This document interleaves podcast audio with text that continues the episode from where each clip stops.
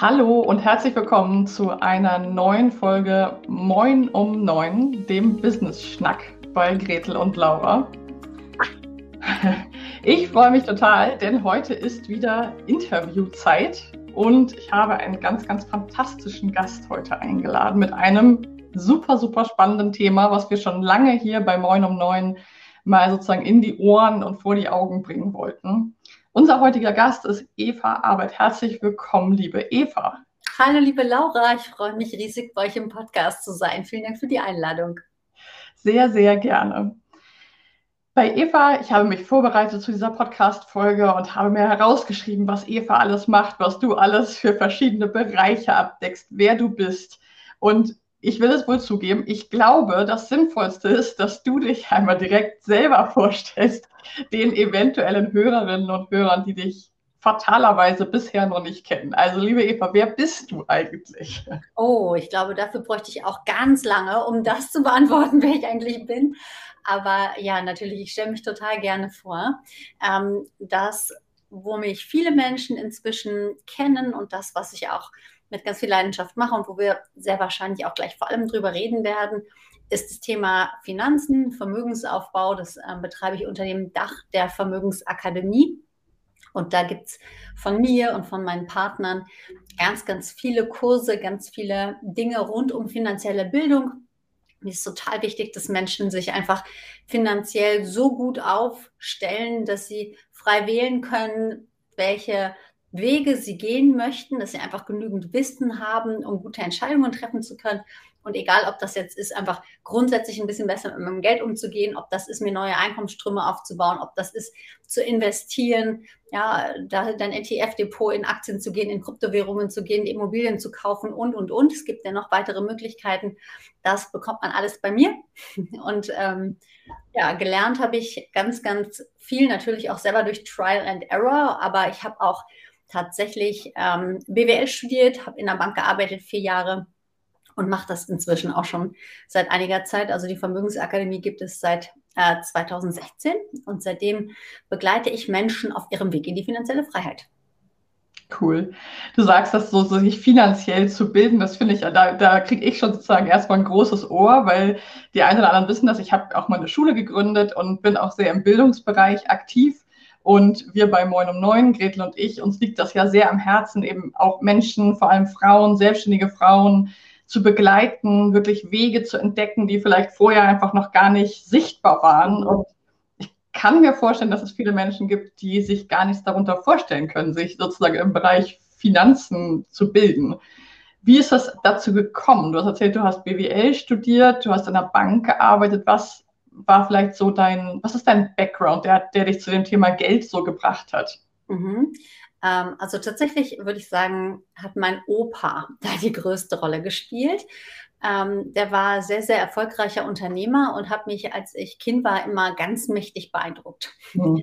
Und ähm, das war für mich auch immer ein, ein ganz schöner Punkt, an dem zum Glück in meinem Kopf nie dieses Bild aufgekommen ist, dass reiche Menschen alle irgendwelche Schlingel sein müssen und sich an den anderen Menschen bereichern, sondern einer meiner allerliebsten Lieblingsmenschen war Millionär, self-made Millionär, hat auch ganz viel gearbeitet. Also äh, ich habe da vielleicht auch so ein bisschen den Glaubenssatz mitbekommen, dass man auch was für sein Geld zu tun hat, mhm. dass es nicht einfach nur so vom Himmel fällt, sondern man dafür arbeitet.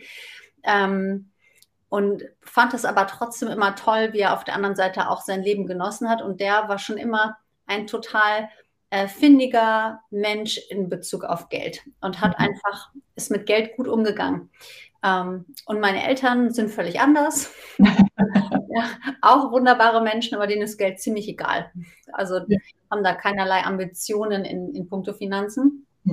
Und ähm, ist vielleicht so ein, so ein kleines bisschen so, wie das Robert Kiyosaki auch in seinem Buch Rich Dad Poor Dad beschreibt, dass man auf der einen Seite die Intellektuellen hat, die sagen, ja, Geld, Hauptsache du bist ein guter Mensch. Und auf der anderen Seite die unternehmerischen Impulse, die sagen, ja, guter Mensch ist wichtig, aber mit mehr Geld macht es noch viel mehr Spaß, ein guter Mensch zu sein, als mit weniger Geld. Ja, und es gibt einfach auf diesem Weg dahin, mehr Geld zu haben, ganz, ganz viele Dinge, die wir in unserem Alltag ähm, entweder ständig ignorieren, die wir vielleicht auch gar nicht wissen, ähm, wo wir uns einfach zu wenig Gedanken machen, weil wir sie nicht anders vorgelebt bekommen haben, weil wir ja schon auch einfach ganz, also Vermögen und auch Unternehmertum konzentriert sich einfach auf wenige Menschen. Und die, mhm. die es richtig gut machen, sind einfach nur ganz wenige Prozent. Das heißt, die allermeisten Menschen um uns herum machen es nicht richtig gut und können es einfach nicht richtig gut. Das heißt, wir haben häufig einfach nicht viele Beispiele, nicht viele Vorbilder, an denen wir lernen dürfen. Mhm. Und daher finde ich es wichtig, so ein bisschen diese Lücke zu füllen, Menschen ähm, für das Thema so ein, also ich glaube, jeder sagt, klar, ich wünsche mir mehr Geld. Ich glaube, es gibt keinen, der sagt, mhm. naja, pff, wüsste ich jetzt nichts mit anzufangen. ja, aber ähm, einfach auch aus dem reinen Fantasieren in die Realität zu kommen und sagen, welche Wege gibt es denn für mich? Wie kann ich das denn für mich möglich machen? Mhm. So viele Wege und so viele Möglichkeiten, dass ich das einfach gerne so ein bisschen in die Welt reinbringen will. Toll. Ja, ich kann mir vorstellen, du hast ja auch schon so ein paar Glaubenssätze angesprochen. Also ich, ich, ich nehme es auf jeden Fall so wahr, dass ja mit dem Thema Geld auch sehr, sehr viele Glaubenssätze und. Mindset-Geschichten so einhergehen. Also mir fallen da ja, obwohl ich ja nicht so tief im Thema drin bin, schon Geld stinkt oder auch so dieses, wie man über Menschen wie Familien, wie Eltern über Menschen sprechen, die Geld so, also ja, woher der das, das wohl hat, das kann ja nicht mit rechten Dingen zugehen oder also da gibt es ja, glaube ich, sehr, sehr viel verschiedenartigste Glaubenssätze. Und wie du schon sagst, ich beobachte auch eher, dass es wenige gibt, die sehr empowernd und äh, sozusagen anziehend sind, sondern eher mit viel mit Neid oder Missgunst oder äh, eben so eher negativen Attributen versehen ist. Mhm. Ja. ja. Das, das, ist leider so, aber äh, gerade so, gerade im Bereich ähm, der Coaches, finde ich, gibt es auch wirklich viele tolle Ansätze, mhm. wenn man sich selber ein bisschen auf die Schliche kommt, wie man äh, damit umgehen kann, dass man vielleicht auch aus seinen eigenen Limitierungen ausbrechen kann, weil letzten Endes ähm, ist auch hier genau dabei, wie ein Business erfolgreich zu machen, die allergrößte Hürde hier, nirgendwo mhm. anders. Und das kann man ja managen. Das ist ja überhaupt nichts, mit dem man nicht umgehen kann. Es gibt so viele gute Methoden, wie man äh, Glaubenssätze transformieren kann, wie man mhm. sein ganzes unterbewusstes System darauf einstellen kann, wo man hin möchte, wenn man sich ja. vorher vielleicht auch erstmal klar gemacht hat, wo will ich denn überhaupt hin? Ja, wo soll die Reise hingehen? Ähm, und äh, also da setze ich natürlich auch noch mit an. Ich habe auch eine Hypnoseausbildung in der Vergangenheit gemacht ähm, so dass ich mich auch mit dem Unterbewusstsein relativ viel beschäftigt habe. Und das nehmen wir mit auf die Reise. Wie spannend, ja. Wie du gerade schon sagst, man muss ja auch erstmal wissen, ich könnte mir vorstellen, dass viele Menschen sagen, ja, ich hätte gern mehr Geld, aber auch gar nicht genau wissen, was bedeutet eigentlich mehr? Ne? Sind das, ist das jetzt ein, hätte man gerne einmal äh, einen Lotto gewinnen oder möchte man jeden Monat ein festes höheres Einkommen haben? Oder so kann ich mir vorstellen, dass dieses Mehr eben auch so ein bisschen diffus ist. Und vielleicht auch der Punkt, ja, was, was mache ich denn damit? Weil ich kenne das auch, dass in meiner Familie das so ist, ja, ähm, Hauptsache du bist ein guter Mensch und wer hilft und so. Und wenn ich jetzt wohlhabender oder reicher wäre, dann könnte es ja sein, dass ich kein guter Mensch mehr bin oder dass ich irgendwie mein das Geld verdirbt den Charakter, also dass ich dann mhm. das aufgeben muss. Und das hast du ja gerade auch so angedeutet, das finde ich eben super spannend, dass natürlich ein guter Mensch mit viel Geld, vielleicht sogar ist es eine Lupe, ein Katalysator und kann noch mehr Gutes tun. Wie wäre es denn damit? Ja, tatsächlich habe ich es genauso erlebt. Also, dass ich einfach äh, jemand, der schon vorher nicht empathisch war, andere nicht unterstützt hat, der wird das auch mit viel Geld nicht. Ne? Und mhm. jemand, der auch mit wenig Geld geteilt hat, dafür Sorge getragen hat, dass es den Menschen um ihn herum gut geht der macht das mit viel Geld genauso oder eben noch mehr und hat einfach einen viel höheren Wirkungsgrad. Mhm. Ne? Und auch ähm, diese Dinge, Geld verdirbt den Charakter, all, all diese komischen Glaubenssätze. Ähm, wir haben halt, glaube ich, alle, also kein Mensch ist frei von Neid, das ist auch völlig mhm. in Ordnung. Man muss halt einfach nur sich das mal bewusst machen und dann vielleicht eine bessere Wahl treffen und sagen, okay, ich mag jetzt nicht mehr neidisch sein, sondern lieber was anderes wählen. Ähm, und ich glaube, es gibt natürlich auch Menschen mit viel Geld, die durch Drogengeschäfte, die durch irgendwelche Dinge zu Geld gekommen mhm. sind, auf die wir dann einfach häufig das Brennglas richten und sagen, ja, na, ich werde werd jetzt hier nicht der, der Waffenhändler, nur um an Geld zu kommen, mhm. aber dass es tausend und einen freudvollen und schönen Weg gibt.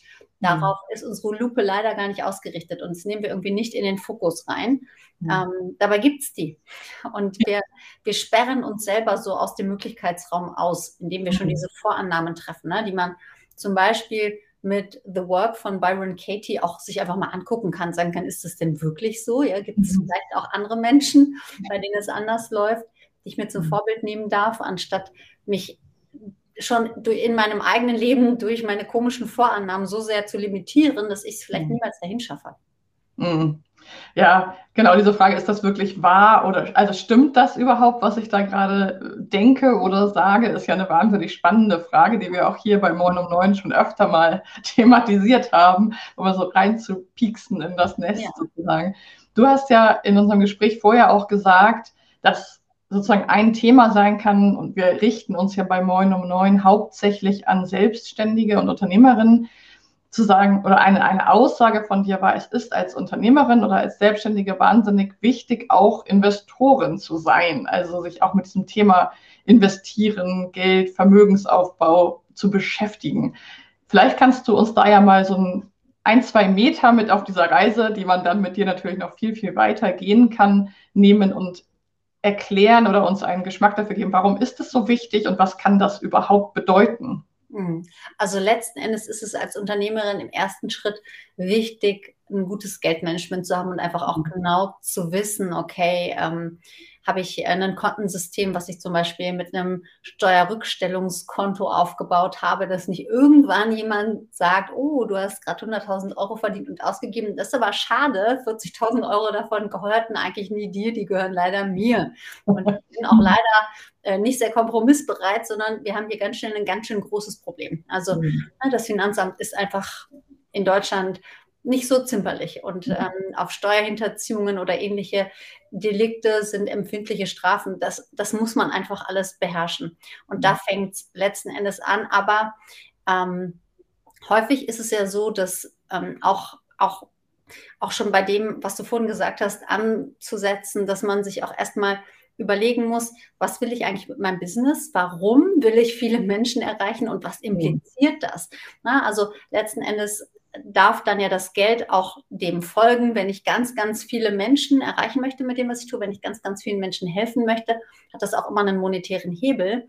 Und wenn ich dann aber in der totalen Überforderung klemme, keine mhm. Ahnung, ne? ich habe jetzt auch so ein paar Kolleginnen, die in dem Luxusproblem stecken, zu sagen, Eva, ich habe jetzt gerade einen mega Launch, was mache ich denn jetzt? Mhm. Jetzt habe ich hier ganz viel Geld, was mache ich denn jetzt? Ne? Und wie lege ich das jetzt an? Mit denen habe ich dann mal so ein schnell äh, okay, pass mal auf, das sind die Möglichkeiten, so sieht es mhm. aus. Man muss jetzt natürlich gucken, was passt zu dir, was passt zu deiner Persönlichkeitsstruktur. Aber häufig äh, erlebe ich, dass Leute, die sich dafür entscheiden, äh, ins Unternehmertum zu starten, das mit einer ganz großen, darüber hängenden Vision tun und nicht einfach nur, mhm. ja, was mache ich denn heute, da werde ich mal Unternehmerin, sondern die haben einiges aufgegeben und auch einige Risiken auf sich genommen, um genau das zu tun, was sie da tun. Und das dient häufig noch einfach einem größeren Ziel. Und dieses größere Ziel lässt sich häufig einfach auch nochmal deutlich schneller erreichen, wenn man sich finanziell gut aufgestellt hat und wenn man auch ähm, schon verstanden hat. Robert Kiyosaki hat ja so ein Vier-Quadranten-Schema, wo einmal der Angestellte drin ist, der im Hamsterrad seines Chefes rennt, der Selbstständige, der in seinem eigenen Hamsterrad rennt. Und dass man von dort aus sagen muss, okay, um wirklich was machen zu können, um einen Hebel zu haben, muss ich erstmal von der Selbstständigen zur Unternehmerin werden, muss erstmal anfangen, Systeme zu schaffen, die duplizierbar sind, wo nicht immer ich der Engpassfaktor bin. Das ist nicht einfach. Ich kann da auch aus schmerzvollen eigenen Wegerfahrungen reden, dass es nicht äh, mal eben von A nach B umgestellt ist, sondern das ist ein Weg. Aber dann ähm, hast du die Möglichkeit zu skalieren und schneller zu wachsen. Und um finanziell schneller zu skalieren und zu wachsen, ist eigentlich die einzige Möglichkeit, die du aber auch in jedem der Quadranten machen kannst, zum Investor zu werden oder zur Investorin mhm. zu werden und zu überlegen, wie kann ich das Geld, was ich jetzt schon verdient habe, für mich arbeiten lassen und optimalerweise eine Art goldene Gans züchten, die immer dicker und dicker und dicker wird und die deswegen auch immer schönere, dickere goldene Eier legt. Mhm. Ja, und wenn wir aber ständig das junge Gänzlein wieder schlachten, um irgendwie davon unser Leben zu finanzieren, wird das nichts mit den goldenen Eiern, wird das nichts mit dem Vermögen, wird das nichts mit unseren großen Zielen, sondern dann sind wir quasi, leben wir immer von heute auf morgen, von der Hand in den Mund. Und das ist einfach nicht so konkurrent mit dem, was ich als Vision von vielen Frauen erlebe. Mhm. Ja, super spannend, äh, wirklich zu gucken, dass, dass ich mein Geld für mich arbeiten lasse. Ich glaube, alleine dieser Satz, wenn man den mal sich so wirklich so vielleicht selber noch mal so zwei, dreimal auch wiederholt und das bisher vielleicht noch nicht tut, ist glaub, meiner Erfahrung nach gerade auch unter vielen Selbstständigen, die noch eher in diesem Bereich von eigenes Hamsterrad und ich bin eigentlich eine sehr, sehr strenge Chefin vielleicht zu mir selber und äh, schaffe mir nicht die besten Arbeitsbedingungen der Welt.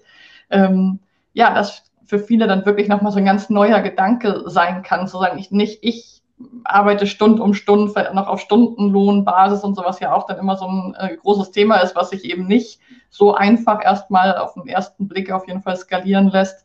Ich lasse mein Geld für mich arbeiten. Das ist natürlich äh, revolutionär eigentlich. Wenn, wenn es auch so einfach klingt sozusagen, aber es ist ja wirklich fantastisch. Und es ist auch tatsächlich einfach. Und mhm. wenn man jetzt sagt, ähm, ich lasse das Geld für mich arbeiten, dann steht natürlich nicht das Geld morgens auf und macht meine Coachings. Ne? Also, aber letzten Endes ähm, können wir einfach mit Geld in produktive Systeme investieren, in Unternehmen von anderen, in mhm. Geschäftskonzepte von anderen. Wir können quasi unser Geld verleihen. Es gibt ja unendliche Möglichkeiten, wie man mit Geld Geld verdienen kann, mhm. ähm, wo es auch wirklich darum geht, einen, einen wirtschaftlichen Mehrwert zu erzeugen, der uns dann letzten Endes auch wieder ähm, die Erträge daraus bringt. Ne? Mhm. Also da steckt schon auch ein, eine Wertschöpfungskette hinter, wenn wir das tun. Das ist jetzt irgendwie nicht nur, dass unser Geld irgendwo liegt und aus Versehen einfach mehr wird, sondern es wird auch so eingesetzt, dass es ähm, einen Mehrwert erarbeiten kann, ja, für einen, für einen Mehrwertzweck verwendet werden kann. Mhm mal angenommen, ich bin jetzt Selbstständige und habe das soweit so meine Konten, ich habe vielleicht ein Rücklagenkonto und ich hab, bin schon an dem Punkt, dass ich meine Umsatzsteuer zur Seite lege und meine Einkommensteuer und vielleicht so ein bisschen Rücklagen bilde und so. Also ich habe das vielleicht so mit verschiedenen Konten, vielleicht habe ich auch schon irgendwo sowas wie Play Money oder mir irgendwas zurückgelegt, aber da stehe ich jetzt so und habe irgendwo aus den letzten Monaten und vielleicht Jahren so ein Puffer mir angespart, aber mit dem weiß ich eigentlich gar nicht so richtig was anzufangen und sagt, na ja, den habe ich halt, aber der liegt da so. was, was passiert denn dann? Was könnte ich dann sozusagen tun? Wo juckt es dir in den Fingern? Ja, das, das ist tatsächlich meine allerliebste Lieblingskonstellation, weil dann kann man schon was tun. Dann kann man sogar eine ganze Menge tun. Das allererste, was wir tun, ist den Status quo angucken. Gibt es mhm. vielleicht schon irgendwas? Hast du vielleicht irgendein Depot oder äh, gibt es eine Wohnung, die dir gehört oder, oder, oder, damit man das einfach mhm. ein bisschen mit berücksichtigen kann. Ja. Wenn wir den Status quo kennen, dann schauen wir als zweites tatsächlich, brauchst du einen gewissen Puffer, brauchst du quasi so ein äh, gewisses Konto, auf dem Rücklagen da sind, falls irgendwas passiert, du irgendwie mal einen Monat überbrücken musst. Wenn das auch safe ist, dann geht das an das Allerspannendste, dann gehen wir ins Investieren. Und da ist auch total wichtig, dass man natürlich bei der individuellen Situation statt, die heißt, wie lange kannst du dieses Geld investieren? Wie viel Risiko bist du in der Lage und bereit zu tragen? Wie mhm. hoch ist deine Renditeanforderung an das Geld, was du hier einsetzt?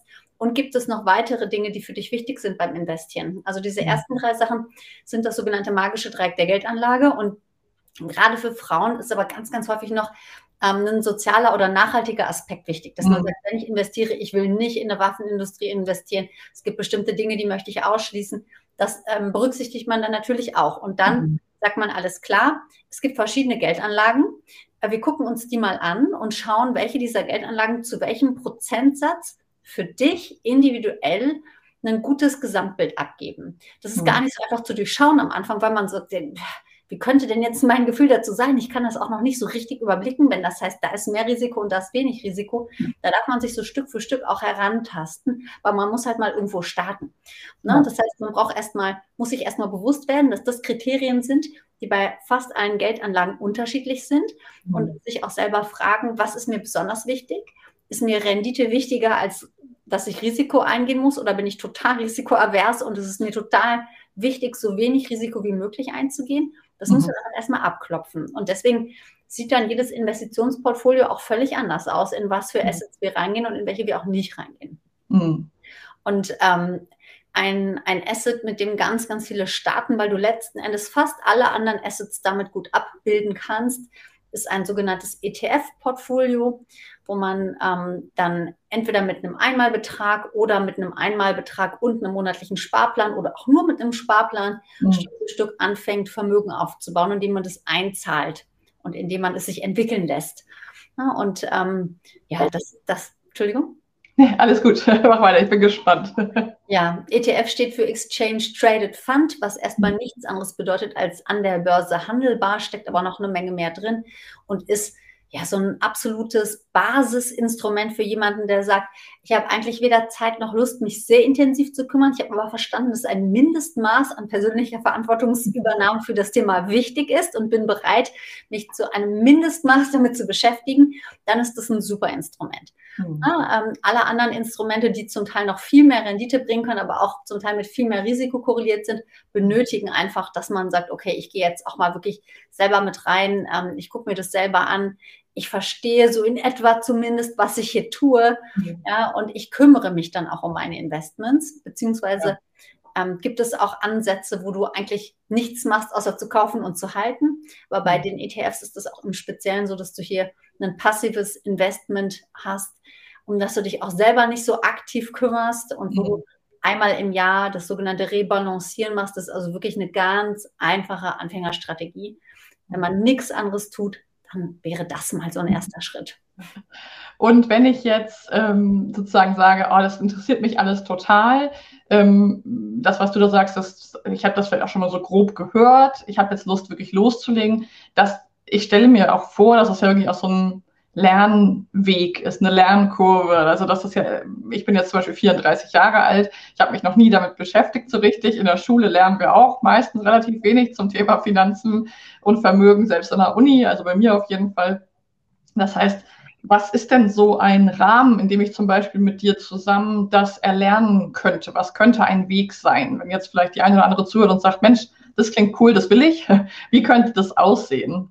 Ja, also was ich tatsächlich gar nicht mache, wo ich manchmal auch überlege, sollte ich das vielleicht machen, weil ich weiß, dass es eine unglaubliche Hilfe ist, aber ich kriege es einfach zeitlich nicht unter, ist, dass ich eins zu eins mit den Menschen das zusammen ausarbeite. Aber ähm, ich habe verschiedene ähm, Kurse, wo man einfach sich erstmal in der Theorie das alles selber anschauen und erarbeiten kann. Und dann gibt es gemeinsame Calls, in denen man das einfach besprechen kann. Mhm. Wo man dann seine Fragen stellen kann, wo man dann gucken kann, okay, äh, in welche Richtung will ich losgehen. Und wenn ähm, es jemand gibt, der sagt, okay, ich habe es in der Theorie jetzt verstanden, aber ich möchte gerne, dass jemand bei mir sitzt, wenn ich auf dieses Knöpfchen drücke. Und, ja, und dass, dass ich einfach wirklich nochmal engem Eins zu eins begleitet werde. Mhm. habe ich eine Kollegin, mit der ich da gemeinsam arbeite, die dann auch seit Jahren mit Menschen im Eins zu eins arbeitet. Mhm. Ähm, ja, wo wir wirklich sehr, sehr eng miteinander kooperieren, dann kann man das machen. Bei mir hat man ähm, auch immer nicht nur ein Thema, sondern wir gucken uns immer den ganzen Kuchen an. Und man kann dann trotzdem sagen, ich will jetzt aber nur dieses Tortenstück erstmal für mich aufbauen. Ja, und kann dann entweder da vertiefend reingehen, aber mir ist es ganz wichtig, dass man nicht mit so einer Insellösung anfängt, sondern dass man erstmal weiß, okay, was gehört da alles zu. Bei mir gehört auch immer das Thema Mindset mit dazu. Das, der ein oder andere ähm, hat auch schon mal gesagt, das ist ja ganz schön viel Mindset. ich sage, ja, ist auch ganz schön wichtig. Das darf man nicht unterschätzen. Und ja. das ist auch mit drin. Aber wer da selber schon super stark ist, da gar kein Problem hat, der kann natürlich auch sofort bei den Investments loslegen und mhm. damit starten. Ähm, ja, und äh, letzten Endes haben wir zum Thema Immobilien, zum Thema Einzelaktien und zum Thema Kryptowährungen noch Masterminds, wo man dann hinterher sagen kann, okay, ich mag einfach noch weiter begleitet werden, mhm. ich mag da weiter rein, weil das alleine für mich jetzt doch ein bisschen schwierig ist, mhm. das zu machen. Aber da gibt es wirklich verschiedenste Pakete, ob man sagt, ich will jetzt da mit der Kollegin oder mit dem Kollegen nochmal eins zu eins reden oder ich will das ganze Paket oder ein Jahr reingehen. Am einfachsten einfach ähm, mal ein Gespräch buchen, sagen, ich stehe aktuell da, das mhm. ist ungefähr das, womit ich arbeiten will. Ich kenne mich schon ein bisschen aus oder ich kenne mich gar nicht aus. Und dann kann man mal gucken, in welche Richtung es gehen kann, was Sinn macht und was passt. Mega spannend. Wir verlinken auf jeden Fall alle Möglichkeiten, mit dir verschiedene Wege einzuschlagen, wieder in den Show Notes. Und vielleicht zum Abschluss hätte ich noch eine Frage, weil ich ja auch sehr, sehr viel mit dem Thema Angst, Ängste ähm, arbeite. Wenn jetzt jemand vielleicht zuhört und er oder sie denkt so, ja, eigentlich ist es ja schon wirklich spannend und vielleicht habe ich da auch ein bisschen Vermögen oder Rücklagen, aber ich habe da Angst vor ich habe irgendwie diesen, ich traue es mich doch nicht oder vielleicht auch so Vorbehalte, Vielleicht kannst du noch so ein Empowerment zum Ende. Was würdest du jemandem sagen, die einfach an dem Moment gerade noch Angst hat, ähm, ja, mit dieses Thema Finanzen und Vermögensaufbau überhaupt anzupacken? An welchem Punkt? Laura, ich würde so gerne eine halbe Stunde erzählen, weil es gibt so viele wichtige Sachen darüber zu sagen. Also, ich meine, eine, eine ganz, ganz wichtige Sache ist, der beste Zeitpunkt, um damit anzufangen, liegt schon weit in der Vergangenheit. Ja, du hast schon mhm. auf jede Menge Geld verzichtet, weil du es bisher noch nicht gemacht hast, was völlig okay ist. Das solltest du aber wissen. Deswegen ist der mhm. zweitbeste jetzt, das jetzt zu tun.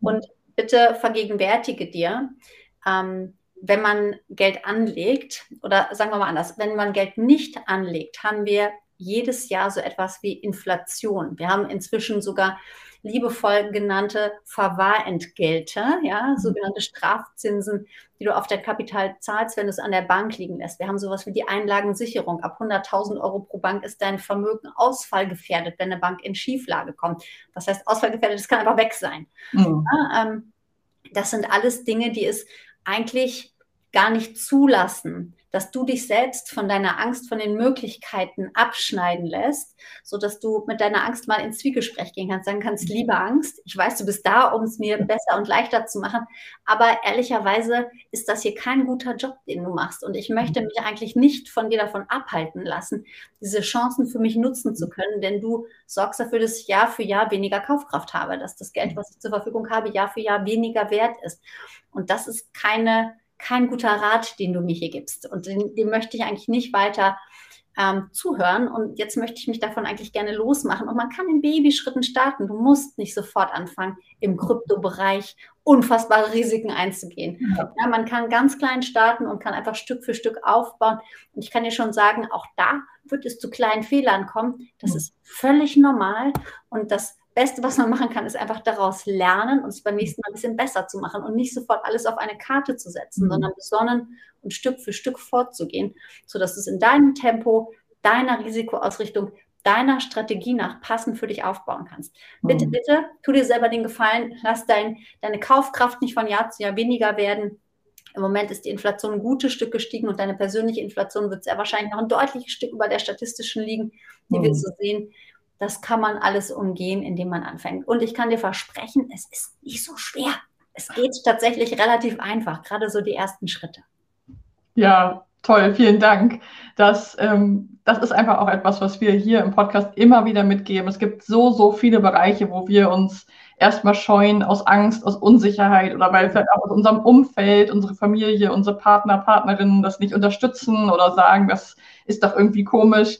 Und wir wollen euch hier wirklich empowern und ermutigen, in kleinen Schritten, so wie sie halt zu euch passen, äh, ja, voranzugehen, euch zu entwickeln und die Komfortzone zu vergrößern und dadurch eben ganz neue, ungeahnte Möglichkeiten zu entdecken. Und da können wir euch wirklich, Eva, nur absolut empfehlen. Schaut euch gerne mal auf ihrer Webseite um. Es gibt ganz, ganz viele Möglichkeiten. Äh, wie ich am Anfang schon gesagt habe, es gibt noch das Thema Immobilien. Es gibt noch so, so viel mehr. Also da kann man sich locker mal einen Kaffee kochen und eine Stunde Zeit nehmen, um auf Evas Webseite sich umzuschauen.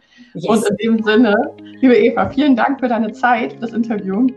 So, so gerne. Danke, dass ich hier sein durfte. Und auch an euch ganz, ganz lieben Dank fürs Zuhören. Denkt daran, der beste Zeitpunkt, wenn ihr noch nicht gestartet seid, ist jetzt sofort loslegen damit.